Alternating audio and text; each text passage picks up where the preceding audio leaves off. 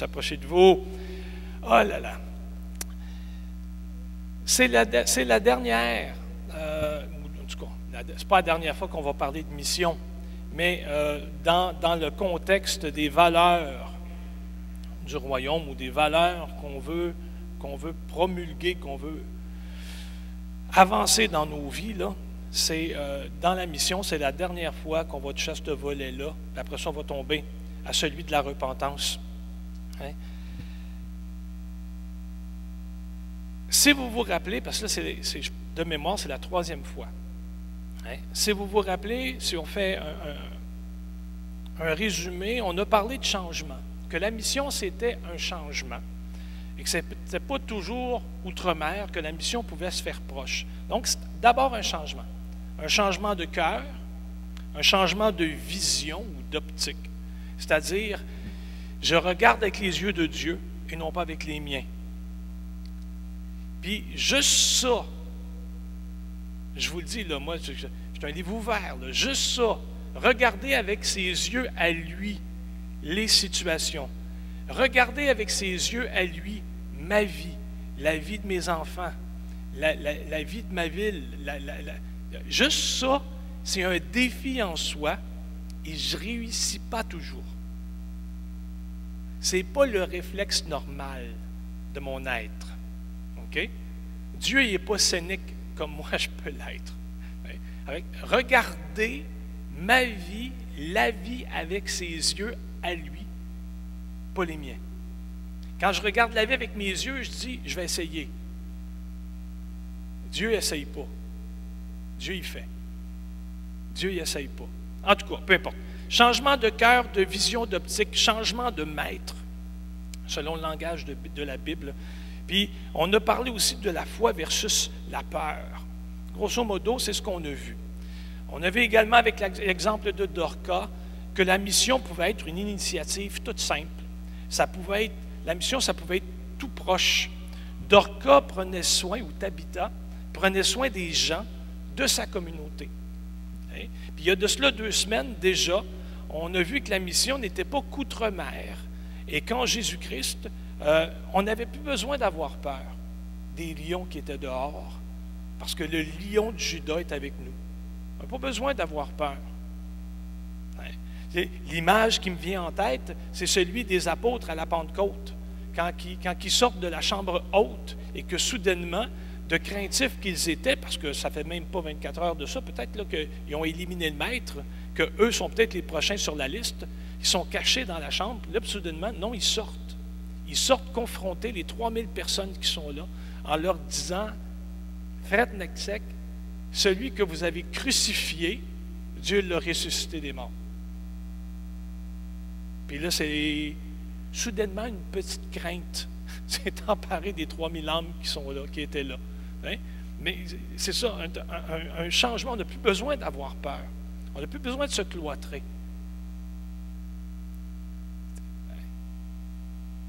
Dieu nous, nous a pris.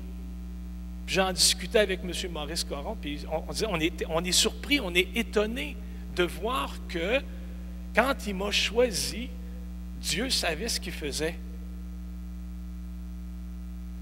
Puis là-dessus, on a des gros doutes. Mais Dieu savait ce qu'il faisait quand il m'a pris, quand il a changé mon nom, quand il a renouvelé puis régénéré mon être, il savait ce qu'il faisait. Ça fait OK, c'est bon, avec sa vision à lui, avec ses lunettes à lui. Hein? On n'a plus besoin d'avoir peur. C'est lui qui est en nous, puis celui qui est avec nous est plus fort que celui qui est dans le monde. Un de ces mardis matins, dans la prière, on a vraiment des moments bénis dans la prière du mardi matin. Un de ces mardis-là, j'ai souligné que l'Évangile nous présentait une mission. Si on se contentait de la finale de Matthieu, OK, il y a une mission, puis il y a douze manières différentes de la faire. Ça, ça veut dire, c'est de la diversité, ça. Puis c'est du respect dans l'œuvre. Parce qu'il y a onze autres manières de faire la mission que la mienne. La mienne n'a pas plus d'importance que la leur. Là, on pourrait dire, ça dépend du résultat. Mais en réalité, pas tout. Le résultat est à lui. Une mission, douze manières de la faire. Et puis, en réalité, cette semaine, le révérend Van Johnson, qui est euh, un de nos chercheurs dans les assemblées de la Pentecôte du Canada, nous faisait remarquer, je m'en dire, vous l'avez vu sur la vidéo, mais en 100 ans d'histoire, vous avez vu plein de visages. Ça fait qu'il était là, Dr. Johnson. Mais le révérend Johnson, lui, nous a fait remarquer qu'en Luc 9, Jésus va appeler les douze, dont on connaît les noms. C'est que jusque-là, l'idée d'une mission, douze manières, ça tient tout le temps. Alors, Luc, chapitre 10, il y a 70 individus anonymes qui sont envoyés faire la même mission deux à deux. Donc, ce n'est pas une mission, 12 manières de la faire. C'est une mission, 70 ou 72 manières de la faire, dépendant du manuscrit sur lequel votre traduction s'appuie. Hein? Puis, je pourrais même modifier la proposition, hein? puis vous dire que c'est une mission, puis 2,18 milliards de manières de la faire. Parce que ça, c'est le nombre de chrétiens qu'il y a sur Terre en janvier 2018. 2,18 milliards. Je ne sais pas combien ça fait de zéro, mais je ne suis jamais rendu là sur mon chèque de paye. Mais 2,18 milliards de manières. Puis là, vous allez dire, oui, mais c'est correct. Mais combien de chrétiens évangéliques? Bon, c'est quand même astronomique. 640 millions. 640 millions de manières de faire la même chose.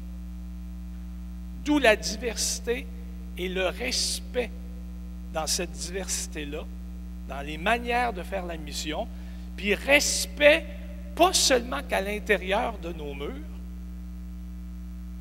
mais à l'extérieur aussi. Quand les autres décident de faire la mission autrement que de la manière que nous on la voit.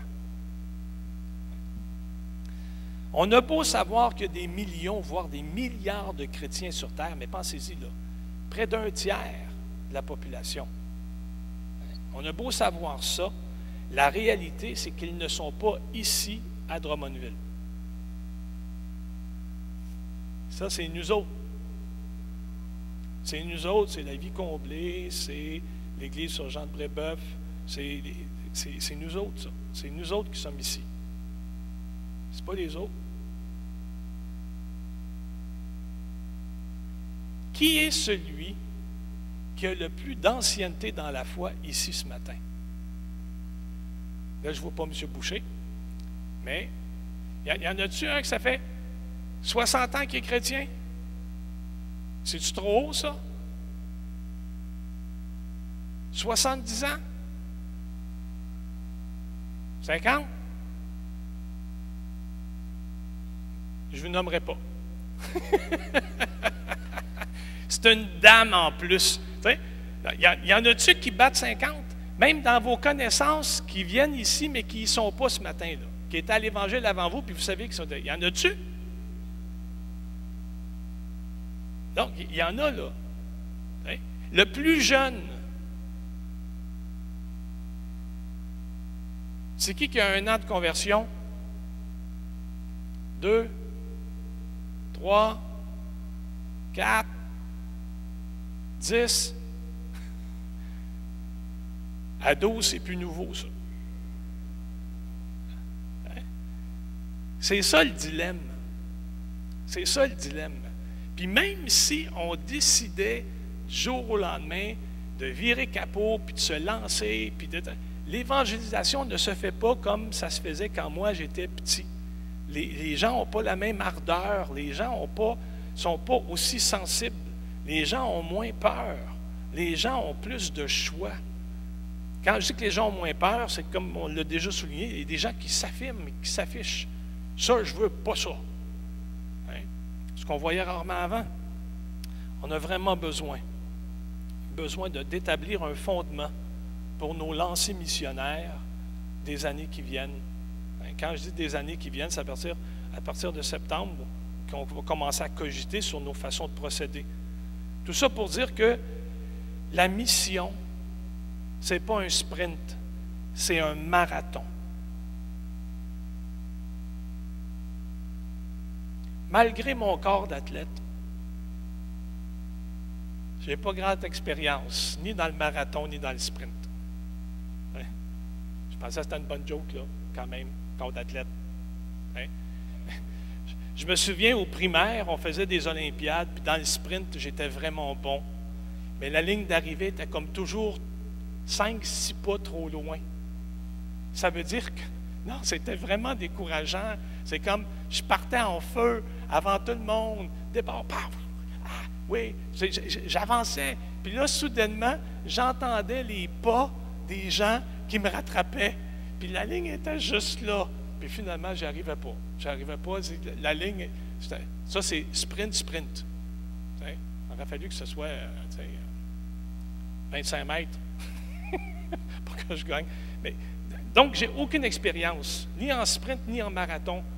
Néanmoins, je sais que dans ma vie chrétienne, moi qui s'étais placé pour un sprint, je réalise ou j'ai réalisé au bout de 30 ans et plus que c'était finalement un marathon. Puis ce n'est pas la façon dont on commence la course qui compte, c'est la façon dont on la termine. Un vieux prédicateur disait, tout le monde peut décoller un avion. Pas de problème. Vous et moi, en quelques minutes, on peut décoller un avion. L'atterrir, c'est une autre histoire. L'atterrir, c'est une autre histoire. vous savez, cette exhortation-là, on l'a même, on a même osé la servir à feu mon beau-père qui a été pasteur toute sa vie. Puis à cause de la maladie, il en chialait pas mal. Puis on lui a dit, pense à Ézéchias. C'est pas comment tu commences ton règne, c'est comment tu le termines. C'est ça qui compte.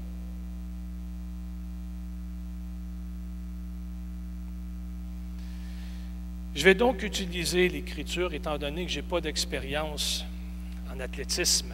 Je vais utiliser l'Écriture pour fonder ce que je veux vous partager avec vous ce matin.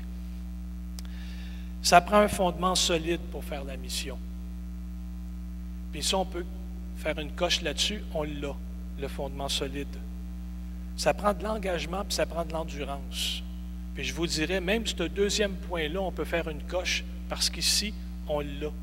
On a des gens qui ont de l'endurance, puis on a des gens qui ont de l'engagement. Puis ça prend de la générosité. Puis ça aussi, on l'a. L'Église Pentecôte de Drummondville est assise sur des élans de générosité. Puis l'avenir de l'Église continue dans la même veine, dans ces cœurs qui se donnent. Ça prend un fondement solide.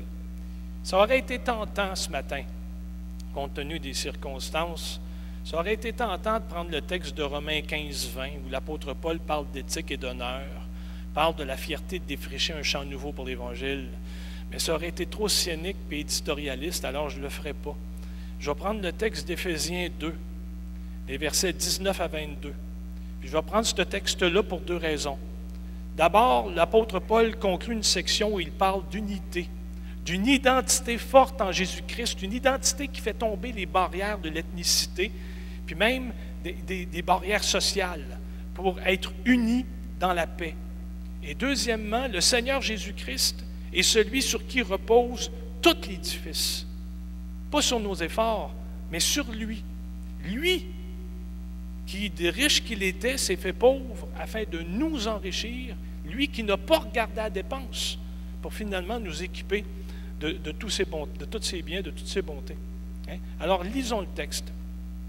Ainsi donc, vous n'êtes plus étrangers ou des étrangers, ni des exilés vous êtes des concitoyens des saints, membres de la maison de Dieu. Vous avez été construits sur les fondements constitués par les apôtres, prophètes, et Jésus-Christ lui-même étant la pierre d'angle. C'est en lui que toute construction bien coordonnée s'élève pour être en lui un sanctuaire sanctifié ou mis à part. C'est en lui que vous aussi vous êtes construits ensemble pour être une habitation de Dieu dans l'Esprit. L'apôtre Paul dira, est-ce que j'ai été trop vite? Oui. Comme l'Épître le souligne dans Philippiens quand Paul écrit, le triomphe de Jésus-Christ, euh, je reprends ça, comme l'Épître souligne le triomphe de Jésus, comme on parle d'un Jésus glorifié, d'un Jésus exalté, d'un Jésus tout-puissant, on serait tenté de minimiser la croix, soit disant que c'est simplement une porte d'entrée, que maintenant que nous y sommes, on peut passer à d'autres choses. OK? On ne peut pas minimiser la croix, parce que ça, contreviendrait à la conviction, à la conviction principale de l'apôtre Paul. La croix, pour Paul, a accompli ce qu'aucun humain n'aurait pu faire. La croix fait plus que démontrer l'amour de Dieu. Elle enclenche pour nous sa volonté de voir le monde racheté. La croix a accompli ce qu'aucun humain n'aurait pu faire, c'est-à-dire réconcilier l'humain pécheur avec Dieu. Puis qu'est-ce que ça veut dire, ça? Ça ne veut pas dire que Dieu est sévère. Ça ne veut pas dire que Dieu est un dirigeant capricieux qui a besoin d'être apaisé ou d'être acheté. Pas du tout. Fondamentalement, Dieu est bon. L'apôtre Jean, dans sa lettre, écrira Dieu est amour. Il aime à ce point qu'il a payé de lui-même pour pouvoir voir advenir ce qu'il voulait voir advenir, c'est-à-dire vous et moi en lui. Dieu est bon, puis Dieu offre à tout le monde l'héritage du salut. C'est pour ça d'ailleurs qu'il nous envoie, comme il a envoyé les premiers apôtres, hein, pour annoncer le message, pour dire aux gens qu'ils ne sont pas obligés de passer par là. Ils ne sont pas obligés d'endurer ça. Par sa mort sur la croix, Jésus a aboli le mur de séparation. L'humain est trop pris dans son piège pour revenir à Dieu par lui-même ou pour même remarquer qu'il y a un mur qui l'empêche d'entrer. Pourquoi est-ce que la croix est importante aujourd'hui? Parce que les gens ont encore besoin d'être convaincus de l'amour inconditionnel de Dieu envers eux.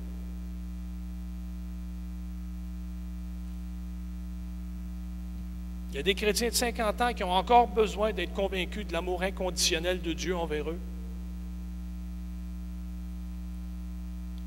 Parce que notre nature pécheresse réussit à nous convaincre par-delà la voix de l'Esprit qu'on n'est pas tout à fait correct. Et c'est la raison pour laquelle notre vie de prière et notre habitude de lecture de la parole de Dieu nous rappellent une vérité éternelle. Tout est accompli. Tout est accompli. Ça prend de l'engagement, ça prend de l'endurance. L'apôtre Paul dira, je cours vers le but pour obtenir le prix de l'appel céleste de Dieu en Jésus-Christ. L'apôtre Paul, qui lui, devant les gouvernants romains, disait, J'ai l'excellence de la révélation. Il dira, Je cours vers le but pour obtenir le prix, parce que je ne l'ai pas encore. Parce que ce qui compte, c'est la façon dont j'atterris l'appareil. Ce n'est pas le décollage. C'est la manière dont je termine la course. C'est ça qui compte. Ça ne compte pas pour Dieu. Il n'y a pas de prix à gagner dans cette course-là. La course est gagnée.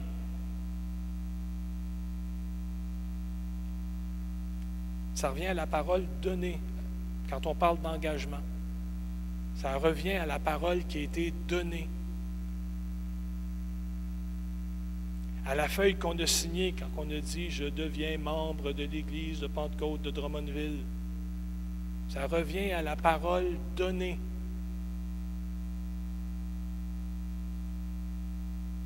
Dans 1 Corinthiens 9, 24, ne savez-vous pas que ceux qui courent dans le stade courent tous, mais qu'un seul remporte le prix? Alors courez de manière à remporter. Or, tout lutteur se maîtrise en tout. Ceux-là font pour remporter une couronne périssable, nous pour une couronne impérissable. Moi donc, je cours non pas à l'aventure, je donne des coups de poing, mais pas comme pour battre l'air. Au contraire, je malmène mon corps et je le traite comme un esclave, de peur qu'après avoir fait la proclamation pour les autres, je ne sois moi-même disqualifié. Pour Paul, je termine avec ça. Pour Paul, la vie chrétienne, c'est l'image d'une course pour nous rappeler qu'il ne faut pas qu'on s'assoie sur nos lauriers, qu'il y a encore plein de choses à faire, autant dans notre vie, dans l'Église, que dans notre communauté, dans la ville. Évidemment, nous ne sommes pas dans une compétition où un seul peut gagner puisque la fin est déjà assurée, comme je l'ai dit. C'est plutôt une question euh, de, ce que nous sommes déjà. je sais qu'à chaque fois que je parle de sanctification, puis que je vous dis que nous sommes là, que nous sommes en Dieu, vous êtes des parfaits, des matures. Des fois, tu dis, oh boy, tu ne m'as pas vu vivre longtemps, longtemps. Je ne veux pas vous voir vivre longtemps, longtemps. Laissez-moi mes illusions. Hein? Mais on est, on est des. C'est fait en Jésus-Christ. C'est accompli. Puis je sais que vous êtes toujours rébarbatif ou réticent à accepter une vérité semblable parce que vous vous connaissez. J'ai le même réflexe. Mais c'est sa vision sur ma vie, pas la mienne tout le temps. John Wesley était d'un de ces rares théologiens à croire à la perfection divine. Puis à chaque fois que quelqu'un devant lui disait qu'il était parfait, lui doutait de ce que l'individu venait de dire. Il comme, hey, t'es pas sûr. Il l'avait vu à la cheval, puis il s'était dit, oups, non, euh, quand la bourrique a décidé de boquer, là, de faire la tête dure, il, a vu le gars, il a dit, peut-être qu'il pense qu'il est parfait, mais il n'est pas là encore. Il n'est pas là encore. Mais on comprend ce qu'on veut dire. Ce qu'on veut dire. En Jésus-Christ, c'est fait. On peut relever la tête. Le jour de délivrance est proche. Et en lui, c'est déjà accompli. C'est un appel à la maturité que l'apôtre Paul fait. Ce qui veut dire résister à ce qui est futile résister à ce qui m'est présenté quand j'ai décidé de passer du point A au point B. C'est ça que ça veut dire. Résister à toute futilité puis être mature dans les buts et les objectifs que vous vous êtes fixés. Ou si vous avez, vous, êtes comme M. Champagne disant, moi, tout ce que je veux, c'est avoir une vie tranquille. c'est tout ce que je veux. C'est résister à tout ce qui pourrait déclencher la tourmente dans votre tranquillité.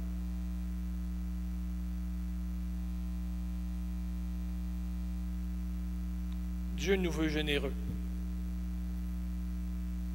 Il ne veut pas qu'on retienne. Puis ici, je ne pense pas qu'à l'argent. Je vous dirais néanmoins que les vacances d'été s'en viennent puis qu'on a fait un effort budgétaire. On a maintenu une coupe de 20 000 sur le budget pour qu'on puisse respirer. Puis à l'heure actuelle, on est inquiet parce qu'on ne parvient pas à boucler le budget. On n'est pas dans le trou, on a un bon fonds général, mais on fouille dans le fonds général. Les vacances s'en viennent. Si vous avez des comptes à payer à la maison, dites-vous que l'Église aussi en a des comptes je ne pense pas juste à l'argent quand je dis générosité. Je pense au temps, je pense au cœur qu'on doit mettre à l'ouvrage. On est une communauté de bâtisseurs à Drummondville. Quand les grandes compagnies ont décidé de fermer puis de laisser la ville en plan, ce sont les entrepreneurs qui se sont levés les manches, qui ont remonté l'économie de la ville. À l'Église, ici, vous avez fait la même chose. Vous êtes des bâtisseurs. Personne n'est capable de vous donner de leçons.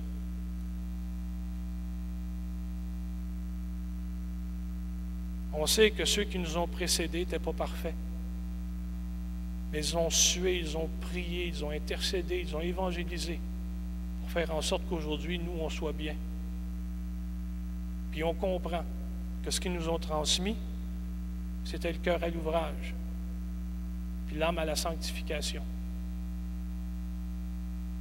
Ils l'ont fait pour nous. C'est à nous de le faire pour notre présent, pas le faire pour ceux qui viennent. On est unis dans une cause commune, Jésus dit, je bâtirai mon Église, et nous, nous disons, j'aime mon Église.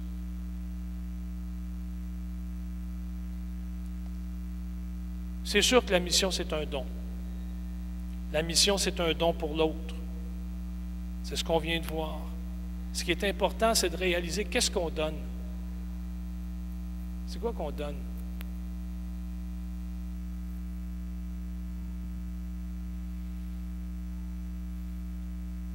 Des fois, je me rends au restaurant, puis quand je vois le collègue qui donne son pourboire, des fois, je suis un peu embarrassé. Moi qui est pauvre, je trouve qu'il n'en donne pas assez. J'attends qu'il s'éloigne, puis je supplie, je supplie au manque à gagner que la personne qui est payée au salaire minimum, qui ne récolte que c'est pour boire, mais puisse être capable de mettre du beurre sur son pain. Hein? Même si c'est plus bon pour la santé. c'est vraiment bon au goût. D'aller au-delà, de donner, c'est ce qu'on donne qui compte. Puis c'est la façon dont on le donne qui compte. Ça va au-delà du concept de disciple. Moi, je ne veux pas être un disciple. Je ne veux pas être un disciple. Je veux rester un fils. Je veux être proche de mon Père pour entendre son cœur et pouvoir faire ce que lui veut que je fasse. Je ne veux pas être un travailleur à la solde du maître. Je veux être un fils qui travaille pour son Père. Si, chemin faisant, je deviens un disciple, pourquoi pas? Mais je veux d'abord être un fils. Je ne veux pas juste être un disciple. Pour moi, tout ça, ça s'imbrique ensemble dans le fait que je suis premièrement son fils. Puis si je me soucie de ce que mon Père veut, peut-être qu'après, je vais me comporter comme un disciple. Mais je n'exigerai pas des privilèges de fils.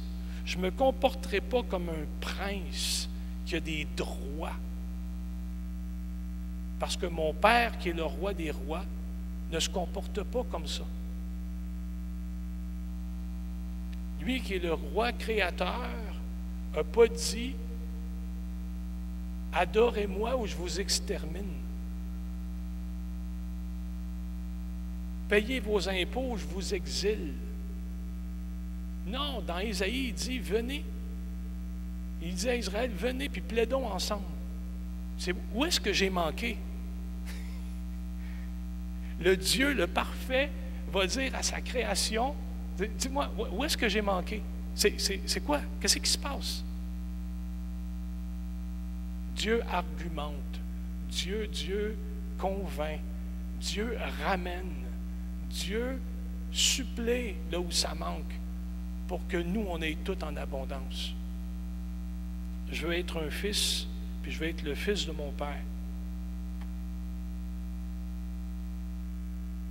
Puis en faisant ça, je vais être missionnaire. Partout où il va me mettre, je serai missionnaire. Je vous invite à vous lever, s'il vous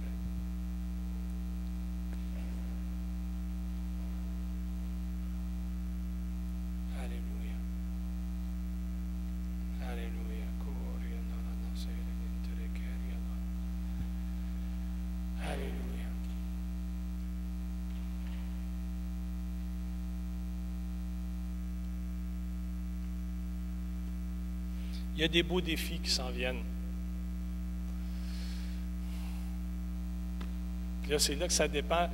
C'est là qu'on voit quelle sorte de lunettes vous avez. Il parle de défis, on est dans le trouble. non, non, non. C'est vraiment des défis. On a des beaux défis. Des beaux défis devant nous. Des défis à vouloir trouver notre identité. Des défis à, trouver, à vouloir trouver les valeurs qu'on veut promulguer. Puis le défi de trouver comment on va le faire. Comment on va le faire. On ne le fera pas dans la perfection, on va, on va faire ça dans l'excellence. Être parfait, c'est comme pas avoir de défaut. Être excellent, c'est donner tout ce que j'ai. Tout ce que j'ai pour ça. Dieu dit à Gédéon, va avec la force que tu as. Sois excellent avec ce que tu es. Va au bout de ton intégrité. Va, au bout de, ta générosité. Va, étire ton cœur. Vas-y, donne. Puis tu vas voir ce qui va arriver. Cinq pains, deux poissons. Tu vas voir ce qui va arriver. Il y a juste de l'eau. Tu vas voir ce qui va arriver. Amen. Puis de l'eau ce printemps, il y en a.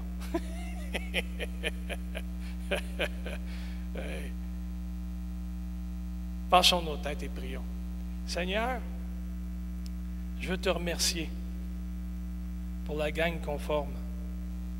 Ouais, on ne se trompe pas au Dieu quand on dit qu'on n'est pas parfait.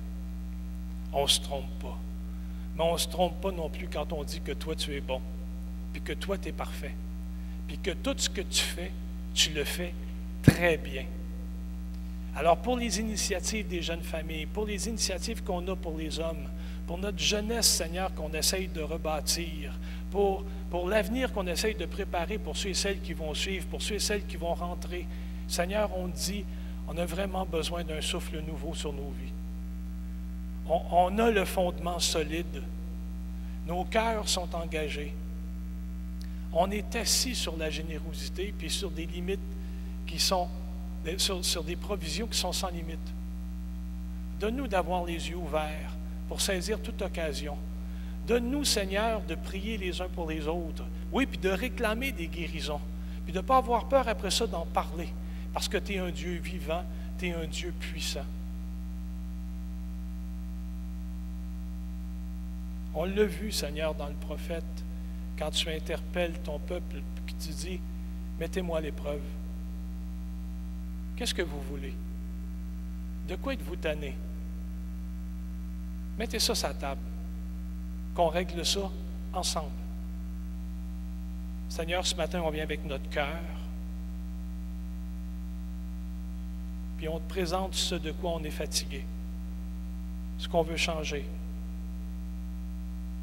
Alors ce matin, donne à chacun une parole, une parole qui corrige, une parole qui encourage.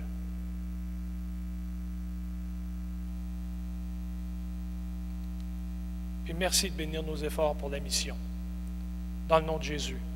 Amen et Amen. Seigneur vous bénisse. Prenez le temps de vous saluer les uns les autres avant de quitter.